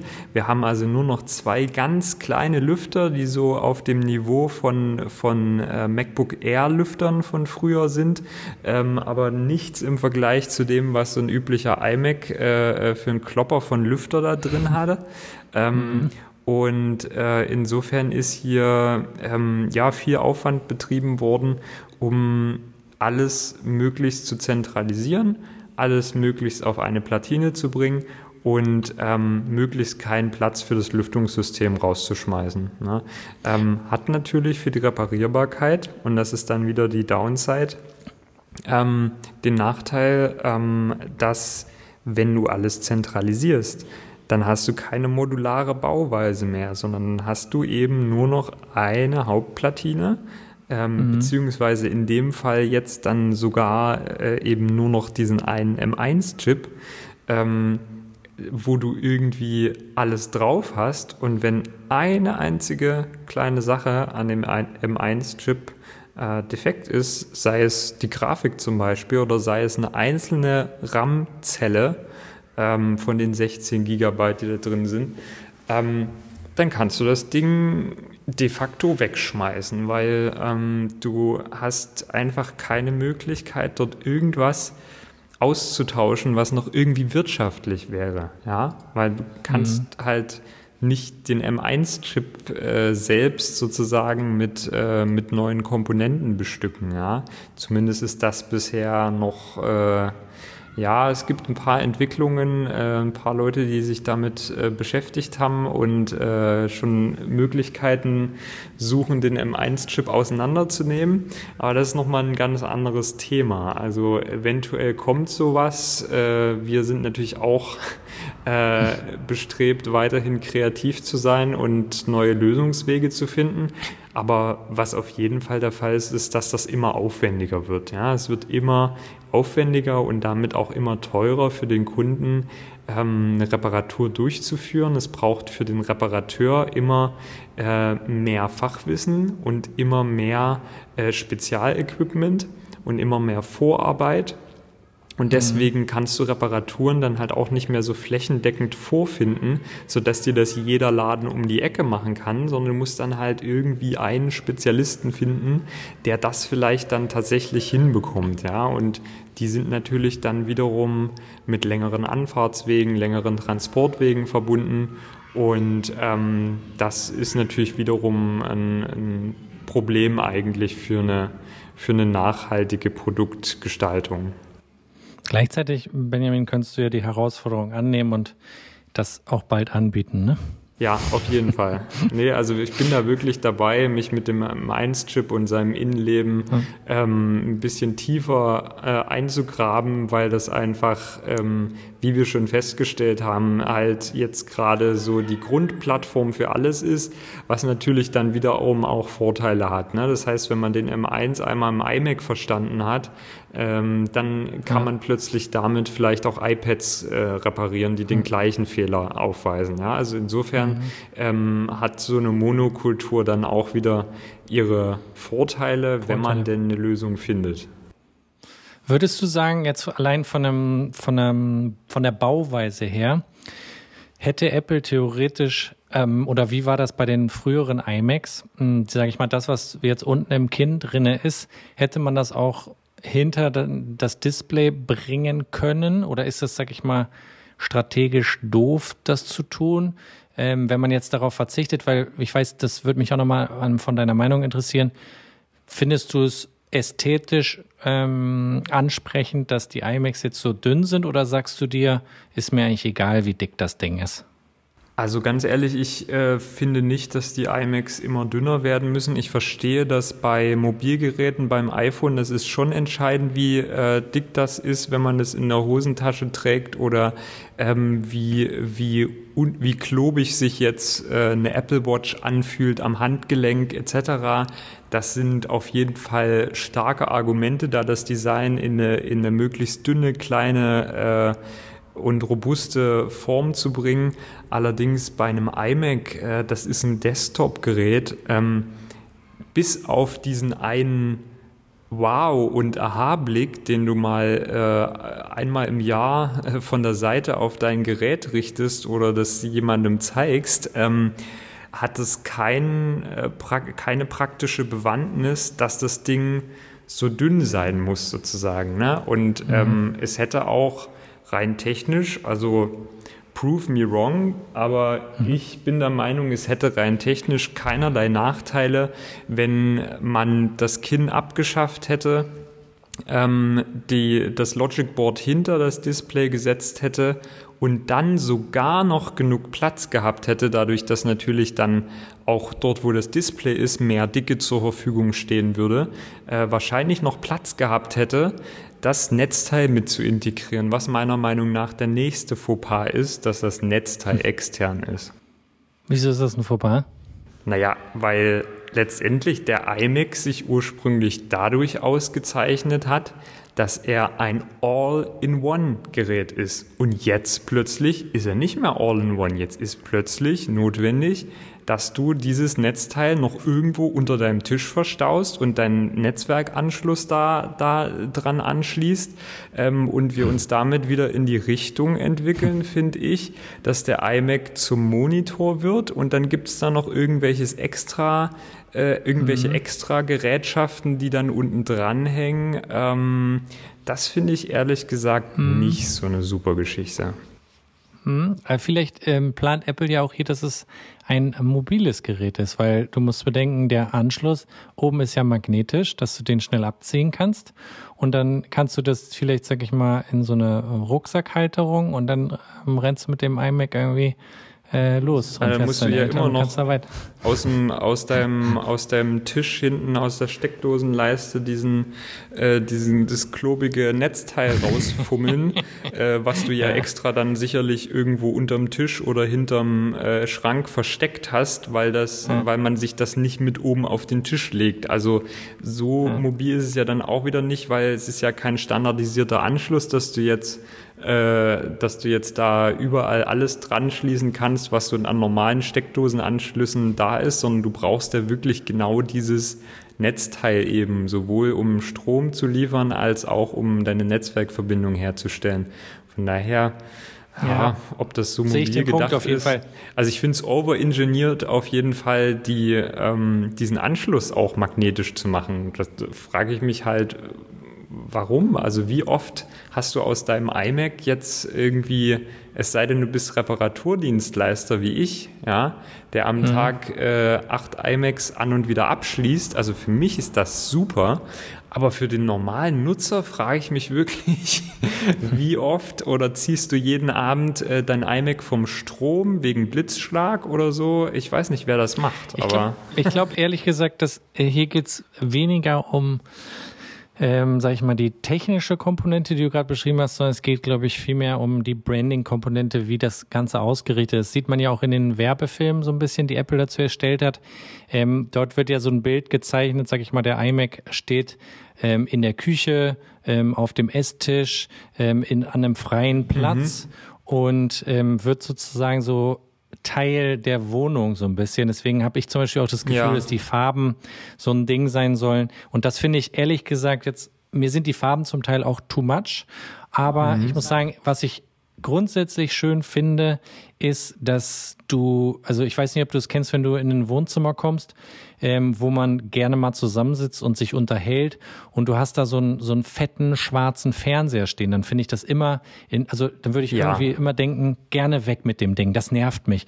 Und da, da stelle ich mir so ein, so ein Produkt, zum Beispiel, wenn da jetzt ein iMac steht, würde ich sagen, das ist irgendwie freundlicher, sieht das aus, sieht irgendwie Teil vom Allem aus, oder? Das, ja, es wird so zum Interior-Design genau. quasi, ne? Ja. Also es gehört dann quasi zur, zur Einrichtung, es fügt sich mehr ein, das finde ich auch bei den Farben. Also bei den Farben, da haben wir überhaupt kein Problem. Da bin ich völlig mhm. bei dir. Ich finde das super, mhm. ähm, dass, es die, äh, dass es die verschiedenen Farben gibt. Ähm, das macht das einfach weniger. Äh, wie du schon sagst, graue Ware, weißt du? Ja. So das typische ähm, Drucker, Monitor, bla, äh, ja. Äh, weißt du, so das, das ja. äh, Zeug, was irgendwie auch keinen guten Vibe ausstrahlt. Ähm, Insofern, das, das finde ich ähm, eine super Geschichte mit den Farben. Ähm, mhm. Da habe ich gar nichts einzuwenden. Ich meine, das größte und das Produkt, was eigentlich am meisten eine Überholung braucht, dann glaube ich, sind wir uns alle einig, ist der Drucker. Ne? Der ja. Drucker ist, glaube ich, das hässlichste Produkt, was es noch gibt, was man, was viele noch brauchen, oder? Ja, ich habe, ich habe, glaube glaub ich, äh, neulich einen, äh, einen Tweet gelesen. Ähm, wo es darum ging, äh, wo der Name Rise Against the Machine herkommt und man ist sich mittlerweile ziemlich sicher, dass das äh, von einem Drucker ausgeht. ja, das kann ich, kann ich mir auf jeden Fall gut vorstellen. Ähm, ansonsten kein SD-Karten-Slot. Ähm, wir müssen auch hier wieder, sag ich mal, das, das in den Kontext bringen, den du ja auch vorhin schon gut beschrieben hast, ähm, was ich sehr einleuchtend fand mit dem weißen Rahmen. Das richtet sich natürlich hier überhaupt nicht an Grafiker, sondern ähm, vom, von meinem Gefühl her wirklich Familien, äh, Schüler, die zu Hause irgendwie an einem Rechner ähm, was machen sollen, der irgendwo feststeht, aber der vielleicht auch mal irgendwo anders hingetragen werden kann. Und das Modell, was in die Richtung geht, was sich, glaube ich, auch viele von den, von den Techies wünschen, ist halt das, sag ich mal, technische Produkt, was so in Richtung von dem Mac Pro geht, wo man einen schwarzen Rahmen hat, wo man dieses Industrial Design hat, was ähm, ein bisschen, finde ich, auch in allen Bereichen jetzt so sichtbar wird. Wenn du mal schaust bei den iPhones, hast du die iPhone 12 Modelle jetzt auch mit diesem, äh, mit dieser neuen Farbe, diesem Violett. Ähm, dann hast du dagegen die, die ähm, iPhone 12 Pro Modelle, die eher, sag ich mal, so ein edleren Farb, edleres Farbspektrum bekommen. Dann hast du bei den iPad Air Modellen ähnliche Farben wie hier beim iMac. Ich habe mich eigentlich gewundert, dass sie den iMac nicht iMac Air nennen, weil es ist eigentlich eine Richtung, sag ich mal, die hier stattfindet. Und dazu, dann kommt sicherlich, sag ich mal, im späteren Laufe des Jahres dann die iMac Pros, die dann sich wirklich auch designtechnisch sicherlich wieder an Pros ausrichten, oder? Bleibt Spekulation, was da dieses ja. Jahr kommt, ne? ob es dann irgendwie nochmal einen 27 Zoll äh, oder, oder was weiß ich, 32, 32. Zoll ne? äh, ähm, ja. ähm, iMac Pro gibt und aber auch einen quasi normalen iMac noch in der gleichen Größe, aber dann wieder mit Farbauswahl und so weiter, äh, mhm. wäre vorstellbar. Ne? Aber mhm. aktuell, was für mich sicher ist, ist, dass dieser iMac, der jetzt erschienen ist, auf jeden Fall sich halt an, äh, an Privathaushalte und an wirklich, sage ich mal, so sporadische äh, Nutzung richtet. Mhm. Ne? Ähm, und, und dafür ist er auch, dafür ist er auch gut und äh, man kann damit quasi eigentlich schon deutlich mehr als heute so der sporadische Nutzer braucht. Ähm, von daher ist das für den Bereich, der anvisiert wird, ähm, genau quasi die, die, die Apple-Qualität, die man sich vorstellt. Aber für professionelle Anwendungen ist es äh, lässt da vieles zu wünschen übrig und da denke ich, das kommt einfach daher, dass es für die Bereiche auch einfach noch nicht gedacht ist. Ja, und trotzdem finde ich auch, muss man sagen, man kriegt zum gleichen Preis ähm, deutlich mehr geboten. Also man hat jetzt die geupgradete FaceTime-Kamera, endlich 1080p, juhu. Mhm. Ähm, man hat ein 4,5K Retina-Display. Dann, was ich auf jeden Fall eine schöne Weiter... Also ich, was sagen muss, was, was ich sehr, sehr gut von dir fand, ähm, nochmal rauszustellen, dass ähm, dieser, dieses Netzteil extern ist. Ich habe da gar nicht drüber nachgedacht. Ich habe nur gedacht, geil, es kommt nur ein Kabel nach oben und ich kann den Stuff unten regeln. Aber äh, ich verstehe hundertprozentig, was du meinst. Du hast natürlich vollkommen recht, dass bei den iMacs davor es so schön war, dass man nicht noch irgendein Gebimmel irgendwie draußen drumherum hatte. Und mhm. das ist ein sehr, sehr guter Punkt. Ähm, auf der anderen Seite finde ich die Integration von Touch ID in die ähm, Tastatur auf jeden Fall eine schöne Weiterentwicklung, wo ich mich auch gefragt habe, wie ist es, also es muss ja quasi eine drahtlose Verbindung zur Secure Enklave, zu dem entsprechenden Chip auf dem iMac dann geben. Ne? Mhm. Ja. Das ist natürlich schon sehr, sehr krass. Ja, das ist äh, auf jeden Fall eine ziemlich coole Geschichte, aber ich glaube ehrlich gesagt, dass diese Technologie ähm, mhm. die muss eigentlich schon ähm, in den ganzen Mobilgeräten auch drin sein und zwar schon länger ähm, und zwar eigentlich schon seit man die aus der Ferne sperren ja, konnte äh, über Find My. Ne? Also ich ja. glaube, dass diese Technologie schon eine Weile länger existiert, dass man drahtlos eben einen sehr sicheren Kanal äh, abhörsicher ähm, zwischen iMac und äh, einem Identifikationsdevice herstellen kann, weil anders wäre das halt bei den Mobilgeräten auch gar nicht machbar. Ja, wobei ich, also da würde ich nochmal gern einwerfen, vielleicht kannst du es ja auch in Frage stellen. Ähm, wenn ich mich richtig erinnere, beziehungsweise darüber nachdenke, ist es so, wenn du auf deinem Gerät Face ID machst oder auf einem Gerät Touch ID durchführst, wird ja quasi wird ja in dem Gerät die Secure Enklave sozusagen angesteuert und verlässt nicht das Gerät und äh, kommt irgendwo bei einer anderen Secure Enklave an, sondern das wird ja auf dem Gerät sozusagen überprüft und danach geht die Meldung raus, yo, ist in Ordnung. Mhm. Hier haben wir das ja äh, man gibt es auf der Tastatur ein und es wird nicht auf der Tastatur verifiziert, sondern es wird auf dem iMac verifiziert. Ja.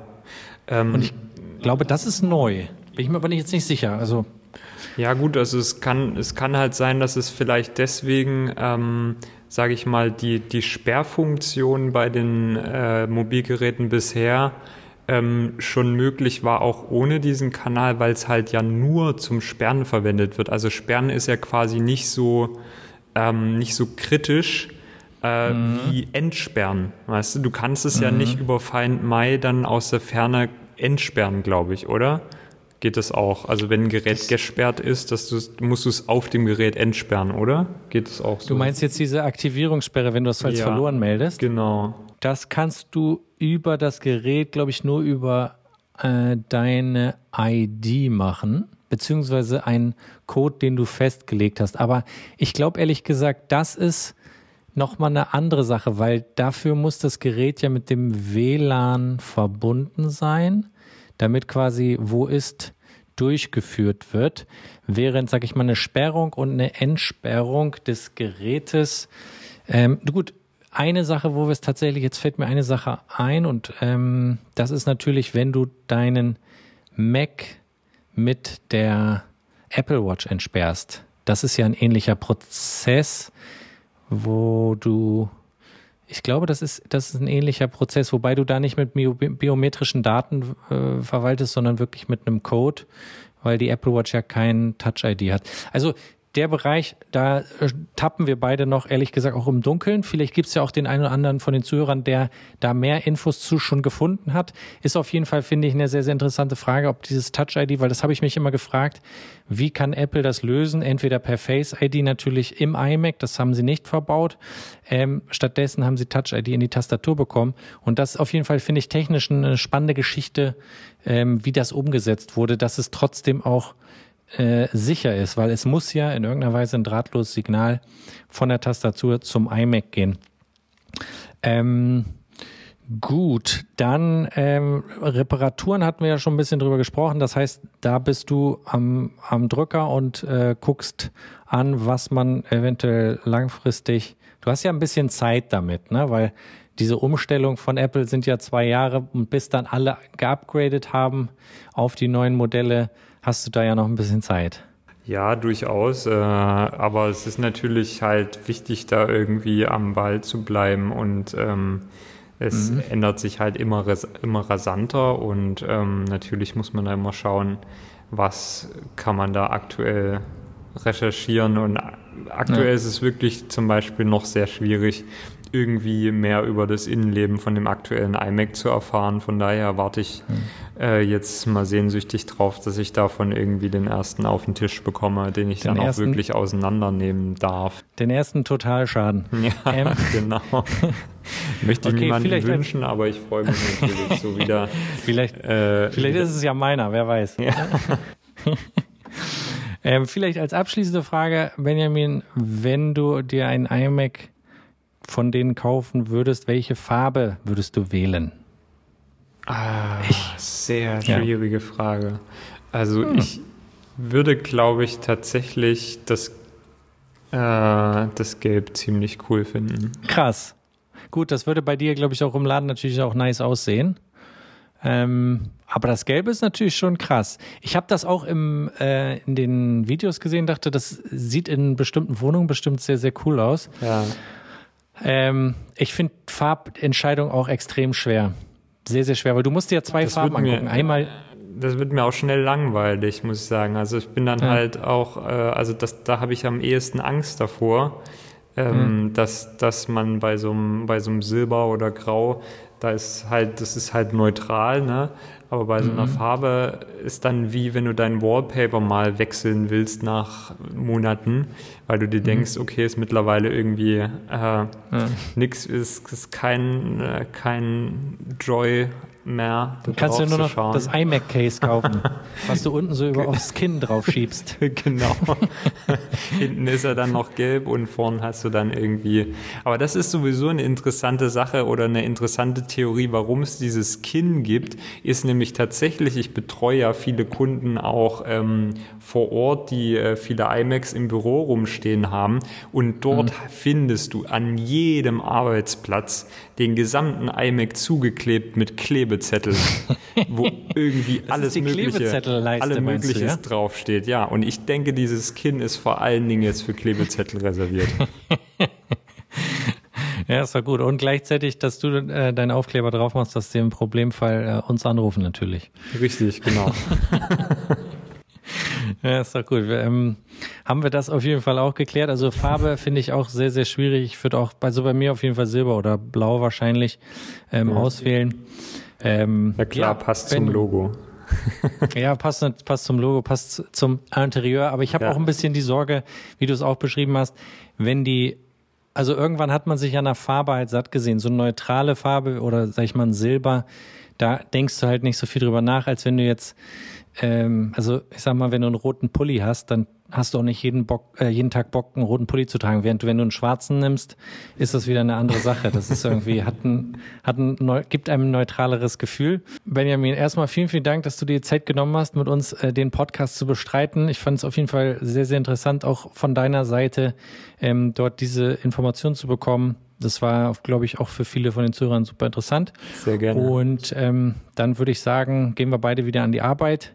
Bedanke ja. mich, bedanke mich bei allen Zuhörern. Ich werde ähm, mein Bestes geben, die ganzen Links unten in die Shownotes zu packen. Dort könnt ihr dann auch gerne uns Feedback geben. Ähm, am liebsten immer über das Hilft-Forum, weil dann können wir darauf entsprechend reagieren. Jeder Podcast, den äh, wir hier machen, ist anders, weil manchmal bin ich alleine, manchmal habe ich Gäste. Das heißt, ähm, ihr könnt natürlich gerne immer eine Bewertung dalassen, aber wenn die Bewertung sich auf einen Podcast bezieht, wie beispielsweise jetzt, dass sie überhaupt nicht mit Benjamins Meinung übereinstimmt, dann schreibt das gerne ins Hilft-Forum, ähm, weil Benjamin kommt immer mal wieder rein zum Podcast und wir diskutieren vielleicht über ähm, Reparierbarkeit etc. Und dann macht es natürlich mehr Sinn, wenn wir das im Hilftforum auffinden können.